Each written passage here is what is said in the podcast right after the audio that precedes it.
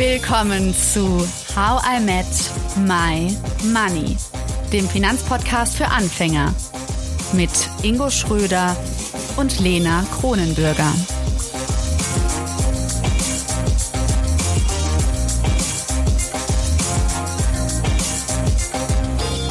In unserer Geld- und Sex-Themenreihe ist Diplompsychologin Monika Müller als Expertin erneut bei uns im Podcast. In Teil 2 mit ihr erfahren wir, wie unser Umgang mit Geld unsere Sexualität beeinflusst und wir bekommen die Anleitung für ein Experiment, mit dem sicherlich nicht nur ich, sondern auch du nicht gerechnet hast. Hör unbedingt rein. Ich finde es sehr interessant und vielleicht können wir da nochmal konkreter drauf eingehen, weil ich bin mir ganz sicher, dass A, äh, viele erstmal aufgeschreckt haben, wo, sie, wo auch immer sie sind, ob im Auto, hoffentlich keinen Unfall gebaut haben, als sie gehört haben, äh, dass man äh, auch abhängig sein darf und dass das gut so ist. Ähm, aber ich bin mir sicher, da gibt es viele Aufschreie da draußen, wo viele denken, na, also äh, Moment mal, das glaube ich jetzt nicht so ganz. Vielleicht können wir das nochmal so ein bisschen anfassbarer machen. Tatsächlich bin ich in dieser Situation, also nehmen wir mich einfach mal. Ähm, ich verdiene jetzt einigermaßen gut. Meine Partnerin aufgrund von äh, Jobgestaltung äh, und von Wandel da an der Stelle weniger. Und jetzt kommt eben diese, diese, dieses, das unterschiedliche Geld in den Raum, das trifft aufeinander. Und können wir das nochmal so ein bisschen anfassbar mhm. machen mit der, an, oder du kannst mich dann gerne auch fragen, Monika, ähm, von dieser Macht, Ohnmacht, Abhängigkeit, ähm, worauf man da nochmal achten kann und was das dann im Endeffekt mit der Sexualität zu tun hat. Also quasi mich einfach mal als Beispiel zu nehmen. Mhm. Ja, also da kommen wir nochmal zu diesem, ja, äh, bekannten Thema, was der eine oder andere, die eine oder andere Zuhörerin vielleicht noch kennt, zu diesem Thema der Projektion. Also wir haben ja jetzt über sehr allgemeine Dinge, die uns alle betreffen, gesprochen. Und ich glaube jetzt, wenn wir das mal an dir, deiner Partnerin und vielen anderen, die eben in Partnerschaft leben oder eine demnächst oder gerade dabei sind, zu etablieren. Ähm, Geld löst ja in uns immer etwas aus. Mein berühmter Satz, dein Blick auf den Kontoauszug, er löst was aus. Äh, da kommt keiner von uns drum herum. Die Frage ist nur, nehmen wir es wahr? Das würde bedeuten, dass jeder von euch in der Partnerschaft einfach da mal mit startet, aufzuschreiben vielleicht oder sich bewusst zu werden nur, was löst das denn aus, dass meine Partnerin weniger Geld hat oder mein Partner mehr Geld hat oder auch umgekehrt. Und da, glaube ich, ist es wichtig, dass wir total offen sind für alle unterschiedlichen Reaktionen. Es kann in mir auslösen, wenn mein Partner, meine Partnerin weniger Geld hat, dass ich plötzlich das Gefühl von Macht spüre. Aber es kann auch Ohnmacht auslösen, weil ich das Gefühl habe, ich darf gar keine Nähe eingehen, weil dieser andere Mensch mir nicht zurückgeben kann, was ich brauche oder die Sicherheit, die ich haben muss. Also es löst etwas aus, diese Unterschiede. Und ich sage mal, Unterschiede, äh, die sind Standard. Also ich kenne kein Paar, was per se von Anfang bis Ende der Partnerschaft immer gleich viel Vermögen, Einkommen, wie auch immer hatte. Also erstmal gucken, was löst es aus? Und jetzt kommen wir nochmal zu diesem kann ich da mal einmal kurz einhaken, ja, klar, damit du natürlich. mit der Projektion weitermachen kannst dann? Ja. Also das war ja so quasi ein bisschen mein Role Model. Ich finde das gerade ganz spannend, weil ich ja live darüber nachdenke gerade. Und ich hätte, meine erste Reaktion war, ja, eigentlich übe ich jetzt, klar, ich bin ein bisschen weiter mit den Projektionen, mit dem ganzen Thema, eigentlich übe ich da jetzt nicht Macht oder oder Ohnmacht aus in irgendeiner Form. Ähm, habe aber gleichzeitig festgestellt, dass ich so, das erste Wort, was mir eingefallen ist, war Unterstützung. Also ich unterstütze dann gerne damit man gemeinsam Events ja. erleben kann oder Dinge möglich macht. Und das ist natürlich ein perfektes Mittel, äh, um eine, eine gewisse Macht auszuüben eigentlich, ne? Oder? Genau. Ja, allein schon dieses Wort, ja, das löst bei mir schon, du hast ja gemerkt, Amüsement aus, ja. Weil darin drückst du doch schon aus, dass etwas in dir nicht absichtlich, aber unbewusst das Gefühl hat, der andere braucht deine Unterstützung. Und das ist natürlich Kokolores. Es kann doch sein, dass du eine klasse Partnerin gefunden hast. Also ich würde jetzt mal sagen, so die wird sich die Folge auch anhören, den ganzen Ja, das wollen wir hoffen. ja, also ich kann nur von mir ausgehen. Wenn ich wenig Geld hatte oder habe, dann werde ich erst recht kreativ und potent. So, und das ist genau das, was du sagst. Danke für das Beispiel. Jeder von uns sollte das annehmen, was er da merkt und vielleicht mit einem Freund, vielleicht durch den Podcast, vielleicht durch ein Coaching, durch ein Seminar oder einfach durch ein eigenes Aufschreiben, das wahrnehmen und auf jeden Fall mal hinterfragen, was steckt denn da wirklich drin? Eigentlich ist es so, es ist so gemeint wie eine gute Absicht. Aber gute Absichten, das wissen wir auch schon von unseren Eltern, führen nicht immer zu guten Konsequenzen und Folgen. Und so ist es auch in der Partnerschaft. Also, äh, vielleicht brauchst du Unterstützung, ja, wahrzunehmen, wie viel Potenzial deine Partnerin, Achtung, mit und ohne Geld hat. Weil, denk mal zehn Jahre weiter und die hat vielleicht plötzlich mehr Geld als du. Woher auch immer. Einkommen, Unternehmen, Erbschaft. Wenn du in diesem Muster bleibst, dann fühlst du dich plötzlich unterlegen. Und ob du damit gut klarkommst, ist die Frage, solange dir das unbewusst ist oder unklar bleibt. Ja? Mhm. Unterlegen sein, ist auch kein Problem. Ja, ich finde das manchmal gut, wenn ich unterlegen bin, sage ich immer, oh, was nicht zu können, nicht so gut zu sein, gibt einem auch Freiraum. Aber nur, wenn man sich selber mit diesem, ja, mit diesem Konzept auch mag. Hm. Ja, darf ich da ganz kurz mal einhaken, weil ich finde es, wenn wir darauf zu sprechen kommen, was Sie vorhin uns erklärt haben, also dass auch diese Abhängigkeit ja gut ist, weil man zum Beispiel sich aufeinander verlassen kann in jeglicher Hinsicht, auch in finanzieller Hinsicht, dann ist es doch so, dass vielleicht eine Partnerin oder ein Partner für den die andere Partnerin auch dann sorgt. In dem Sinne ist es vielleicht nicht nur witzig, wenn Ingo das sagt, sondern vielleicht dann auch Realität. Der Fakt ist das eine. Also der Zahlen, Daten, Fakten, Fakt. Das Gefühl dabei ist entscheidend. Fühle ich mich wohl, wenn jemand für mich sorgt? Natürlich sollte ich mich wohlfühlen, wenn jemand für mich sorgt. Wir können überhaupt nicht überleben, wenn wir nicht füreinander, sei es in Familie, in Unternehmen, in der Gesellschaft, füreinander sorgen. Aber jetzt kommt's. Entscheidend ist, können wir das auf Augenhöhe. Kann ich das Sorgen annehmen und auf Augenhöhe mit dem Partner bleiben? Und kann ich sorgen für den Partner und Partnerin und gleichzeitig dieses, diesen Mensch, diese Person auf Augenhöhe mit allem Potenzial, was sie hat, wahrnehmen. Weil dann kann ich auch spüren, wann braucht der andere meine Sorge nicht mehr. Und der andere hat auch den Raum oder wir sind beide vielleicht achtsam dafür, mir zu signalisieren, wann er keine Sorge mehr braucht. Oder wann ihn die Sorge vielleicht mh, mm, doch ein bisschen ähm, passiv macht, einschränkt, wie auch immer, weniger kreativ macht als nötig.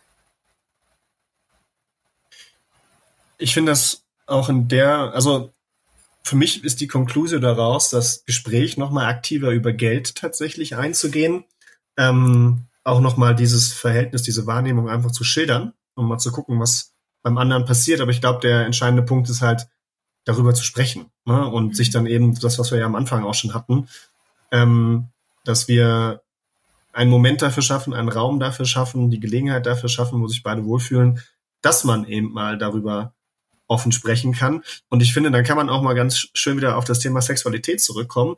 Äh, zum Teil haben wir diese Gespräche schon geführt, ein bisschen mit Geld, aber ähm, das geht, glaube ich, noch mehr. Aber tatsächlich schafft das ja auch Emotionen in beide Richtungen, was mhm. tatsächlich aber die Sexualität da miteinander durchaus bereichert danach. genau.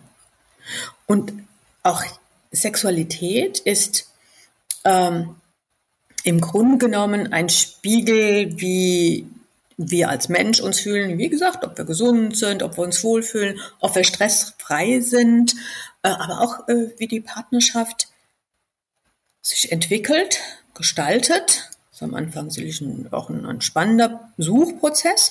Im Verlauf der Partnerschaft auch die Frage, wie können wir sowohl im Umgang mit Geld als auch Sexualität ähm, die Neugier und die Entwicklung aufrechterhalten. Also eingefahrene Muster sind weder bei der Sexualität noch beim Geld gut. Und mhm. äh, vielleicht kann man es sogar kombinieren. Also ich bringe jetzt mal ein sehr spannendes Beispiel vielleicht ein. Äh, vielleicht kann man auch Sexualität und Geld in der Partnerschaft verbinden. Mhm. Das heißt, wir gehen jetzt sozusagen Richtung Prostitution im Privathaushalt? Nein, äh, ich glaube, Prostitution im Privathaushalt war noch nicht gemeint, sondern erstmal die Frage, darf Geld, das, was ja bei der Ausgangssituation der Partnerschaft auf jeden Fall der Fall ist, wie wir wissen, äh, darf Geld diese Attraktivität, diese Wirkung beibehalten? Darf ich meinen Partner attraktiv finden, wenn er oder sie mehr Geld hat als ich? Darf ich aber auch im Grunde genommen das Geld sozusagen als Spielball in die Sexualität mit einfließen lassen? In unsere Gespräche über die Partnerschaft und Sexualität? Und ich glaube nicht, dass ähm, das Entscheidende ist oder das, das Pragmatische dann ist, dass ähm, wir im, im eigentlichen Sinne Prostitution in die Partnerschaft einbringen müssen. Aber die Freiheit, mal damit zu spielen, wenn ich das, was ich mit Geld verbinde, praktisch mal auf die Bettkante lege und sage, was verändert es denn, wenn das Geld da liegt? Also wenn ich löst jetzt da 1000 Euro hinlege, oder was? Mhm. Löst es was in uns aus? Und ich vermute mal, auf, also das klingt für die Zuhörer, wir sind da ja schon ein bisschen herausfordernd, sicherlich sehr, mh, mm, wie soll ich sagen, sehr äh, fremd. Aber ich glaube, es ist durchaus erlaubt, dieses Gedankenspiel einfach mal zu machen, weil ob wir das wollen oder nicht, das Geld liegt mit im Bett. So. Und wenn vielleicht der Partner gerade seinen Job verloren hat oder die Partnerin, ja, wenn wir jetzt in der Beziehung sind, ist ja die Frage, bleibt er attraktiv für mich oder verändert sich da was? Und darf ich darüber reden? Ja, es gibt ja nicht nur Honeymoon-Zeiten, sondern auch herausfordernde Zeiten in der Partnerschaft. Da spielt Geld häufig eine Rolle. Und das so abzukoppeln von der Sexualität, glaube ich, geht überhaupt nicht. Wenn, dann machen wir uns da was vor. Und deshalb meine Überlegung eher, ja, vielleicht ganz praktisch, die 1000 Euro aufs Bett legen oder einfach achtsam darüber sein. Das sollte Veränderungen in der Partnerschaft sein, die schleichend dass vielleicht der eine Partner, der am Anfang wenig verdient hat, weniger verdient hat, plötzlich viel mehr verdient als der andere. Und dass das schleichend in der Partnerschaft etwas auslöst und auch in der Sexualität, was gegebenenfalls zu einem Abkühlen von der Partnerschaft führen kann, wenn wir uns da nicht bewusst mit beschäftigen. Oder aber auch eine plötzliche Veränderung, eine Krise, Jobverlust. Und jetzt nehmen wir einfach das traditionelle Beispiel mal von dem Partner, der Partnerin, die für den, für den Unterhalt äh, der Familie vielleicht zuständig war bisher. Das ist natürlich erstmal so, so eine Krise, ganz klar, in vielerlei Hinsicht, aber auch in der Intimität der Partner. Und dann ist doch die Frage, wie kann ich mich selber reflektieren, jetzt wenn ich die Partnerin, der Partner bin, dem, dem das nicht passiert ist, sondern dem gegenüber, nehme ich das wahr? Bin ich so achtsam zu spüren, dass sich dann vielleicht was verändert meinem Partner gegenüber? Dann kann ich gucken, wie du schon angesprochen hast, Ingo, hm, taucht da plötzlich ein altes Muster auf? Ist es in meiner Familie mal passiert? Denke ich da mehr an meinen Vater als an meinen Mann gerade? Ist jetzt ein bisschen standardisiertes Beispiel. Aber auch wenn das nicht der Fall ist, kann ich diesen Erstimpuls ähm, nutzen mit meinem Partner idealerweise drüber sprechen, aber vielleicht muss ich es erstmal mit mir abhandeln und gucken, was macht. Wieso ist es eigentlich so, dass ich meinen Mann, den ich jetzt jahrelang äh, attraktiv fand, geliebt habe, attraktiv fand, in dem Moment, wo der seinen Job verliert, plötzlich nicht mehr attraktiv finde, nicht mehr sexuell anziehend finde. Und das ist dann, glaube ich, nicht, nicht wie beim Anfang der Beziehung diese biologische Ebene, die wir uns da genau angucken sollten, sondern die psychologische Ebene. Was sind unsere unbewussten Muster, unsere Projektionen auf Geld, die die ganze Zeit vielleicht keine große Rolle gespielt haben, weil das Einkommen ist gelaufen, ist alles gut gewesen, ich habe auch Einkommen und so weiter. Aber plötzlich gibt es eine große Veränderung und da tauchen plötzlich Dinge auf, wo ich mich vielleicht auch selbst für schäme, dass ich mich so oder dass ich so denke, dass ich so fühle und dass ich das erstmal mir eingestehe, aber dann natürlich auch äh, idealerweise ins Gespräch gehe. Ja, jetzt haben wir gut angefangen, wie man auch tiefe Gespräche führt. Ich stelle mir selbst im tollsten Setting das nicht so schön vor, wenn man so zu hören bekommt, ich finde dich nicht so attraktiv, weil die finanzielle Situation gerade nicht so schön ist. Hm, ist es nicht vielleicht sinnvoller, erstmal weiterhin bei sich zu bleiben und zu schauen, muss das wirklich so sein? Muss ich das verbinden miteinander? Weil ich denke, was soll der andere Partner, die andere Partnerin damit anfangen, wenn man dann sagt, ja, ich finde dich jetzt Klar. nicht mehr so gut. Idealerweise ähm, finde ich einen Weg, das mit mir zu klären. Aber wenn mir das nicht gelingt, äh, ist es die zweitbeste Lösung. Und jetzt kommt was ganz Schönes aus der Paararbeit. Die zweitbeste Lösung Vielleicht sogar am Ende die beste Lösung. Aber die zweitbeste Lösung ist erstmal, das mit dem Partner tatsächlich anzusprechen. Und dann sagt der vielleicht, kann ich verstehen. Mir geht's ähnlich. Ich fühle mich auch nicht mehr so sexuell, energetisch, potent, weil ich weniger Geld verdiene, weil ich meinen Job verloren habe. Und da haben sich vielleicht auf unbewusster Ebene diese beiden miteinander verbunden, ausgetauscht, ohne dass sie es gemerkt haben. Und mhm. dann kann sich ein wunderbares Gespräch ergeben. Dann, dann können die drüber nachdenken, okay, wie können wir trotz diesem Stress, den wir dann natürlich miteinander in der Familie vielleicht auch haben, uns trotzdem wieder eine Zeit schaffen, die müssen wir vielleicht bewusst herstellen, wo wir neu aufeinander zugehen. Wo ich dir zeige, was mir an dir gefällt, weil das ist ja nicht komplett weg, ist doch klar. Ja, es ist nur gestört, irritiert.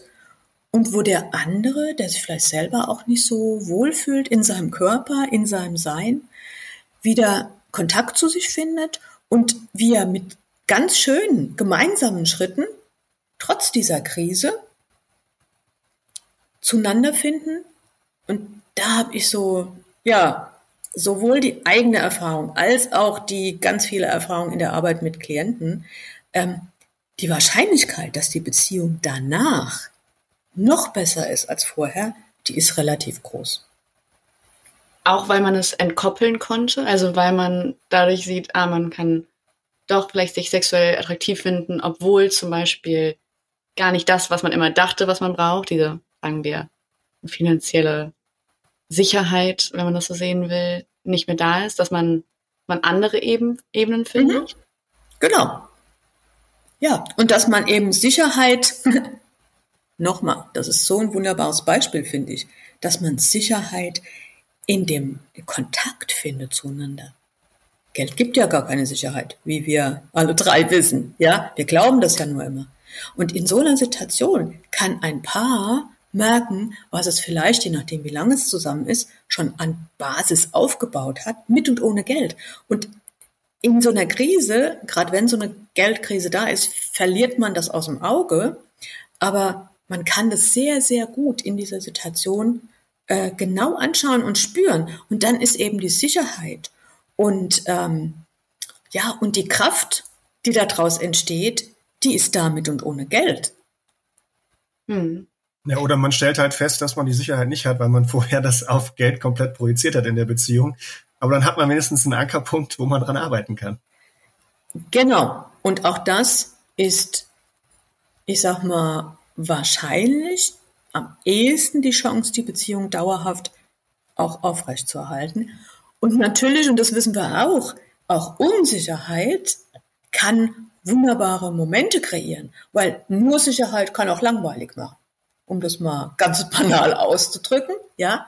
Und so eine gemeinsame Unsicherheit, sich so neu aufeinander zu bewegen, nicht so sicher zu fühlen oder zu wissen, dass der andere mich schon attraktiv findet und vielleicht auch mal sich die Frage stellt, hm, vielleicht, ja, kann ich für meine Attraktivität noch mal was tun, ja, hm, gibt es ja die eine oder andere Entwicklung, die man bei sich vielleicht nicht mehr so wahrgenommen hat.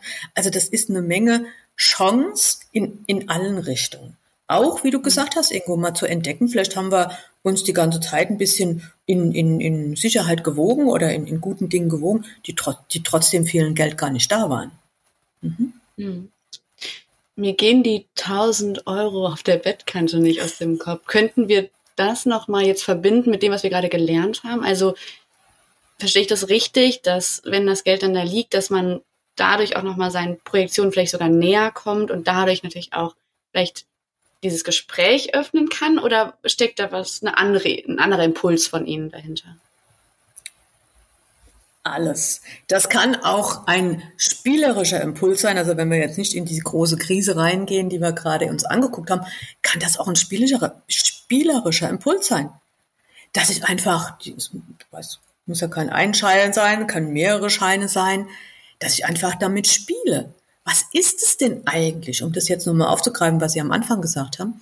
Ähm, was ist es eigentlich, was in einer Situation so prickelnd ist, wenn ich jemand dafür bezahle, mit mir Sex zu haben?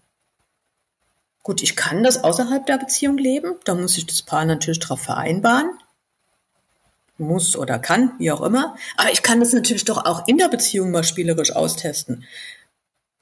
Wie geht's mir denn, wenn ich, ja, wenn wir diese Geldscheine mal mit etwas belegen, was mir gut tun könnte, was ich mir wünschen würde?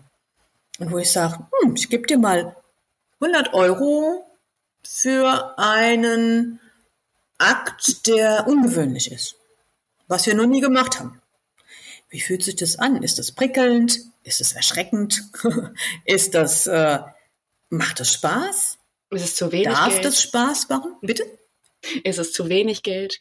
genau. Ist es eine Unverschämtheit? Ja, für 100 Euro so ein Akt. Also sorry. Das ist sicherlich etwas, was Paare, die, es gibt ja viele Paare, die alle möglichen Spiele machen. Mit Toys, mit anderen Personen. Warum nicht mit Geld? Das ist doch eine wunderbare Aufforderung an unsere Community, dass ihr uns mal erzählt, ähm, ob ihr sowas schon mal gemacht habt oder wenn ihr inspiriert seid durch die Worte von Monika Müller und durch unsere Folge, was ihr mal so ausprobiert habt und wie dann so die Reaktionen waren. Oder Lena, das wäre doch eigentlich mal ganz schön.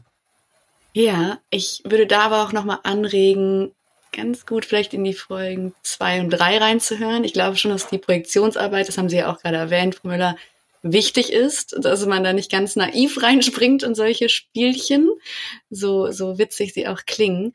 Haben Sie da vielleicht noch so einen, ja, abschließenden Rat so für uns, wenn wir jetzt wirklich sagen, wir gehen mal auf diese Spielwiese und schauen uns das an?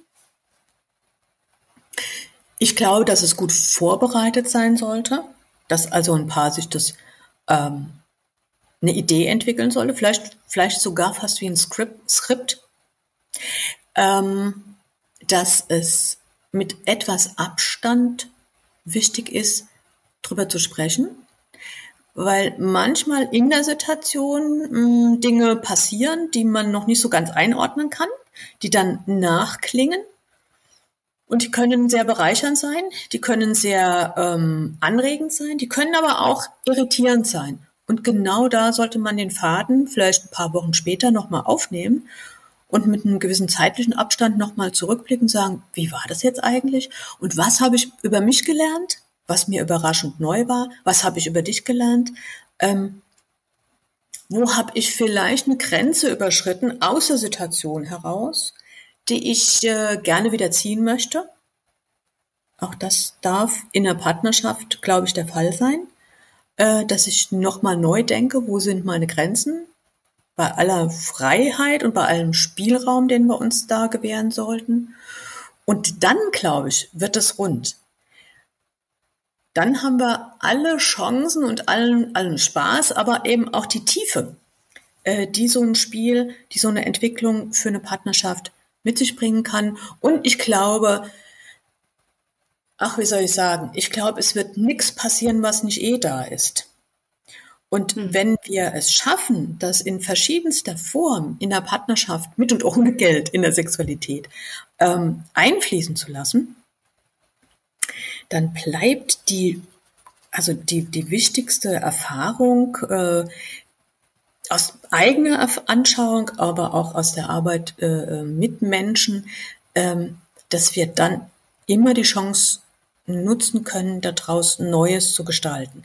Und wenn es denn auch eine Trennung ist, dann ist es trotzdem eine andere Trennung als die, die wir in einer unbewussten Situation haben, weil vielleicht der Mensch, die Partner sich entwickelt haben im Lauf der Zeit und an Grenzen gestoßen sind, die diese Partnerschaft nicht mehr gestalten kann die Räume, die mhm. daraus entstehen. Und dann kann eine Trennung sinnvoll sein, aber ich glaube, in den meisten Fällen ist das eher ein Rezept, um nochmal auf die Küche vom Anfang zurückzukommen, für gute Partnerschaft. Ja. Ja, also Sellerie und Geld auf der Bettkante. Danke für diese Tipps, Frau Müller. Natürlich haben wir noch viel mehr von Ihnen gelernt. Wir werden vertieft auch nochmal auf die biologische Seite, die Sie uns erläutert haben, schauen. Wir haben über Gesundheit gesprochen und vor allen Dingen, dass eben nicht nur darum geht, oberflächlich über Geld und Sex zu sprechen, sondern ja, dass die Qualität dieser Gespräche essentiell ist. Herzlichen Dank, Frau Müller. Und danke, Ingo. Vielen Dank, Monika. Danke, Lena. Danke, hat mir viel Spaß gemacht. Von uns erst, glaube ich. Ja, definitiv. Ich nehme direkt was mit. Meine Partner sitzt hier neben mir. Wir werden gleich mal direkt äh, Gespräche darüber führen. Und spätestens äh, nächsten Montag äh, dann noch intensiver. Also vielen Dank an der Seite und ich hoffe, ihr da draußen mögt es genauso wie wir. Gebt uns gerne Feedback dazu. Und dann sehen wir uns wieder am nächsten Monday. Bis dann. Ciao. Danke. Danke, dass du zugehört hast und toll, dass du ein Teil von How I Met My Money bist. Wir hoffen, dir hat diese Folge gefallen. Um keine Folge zu verpassen, klick einfach direkt auf den Abonnieren-Button auf Spotify, Deezer und Apple Podcasts.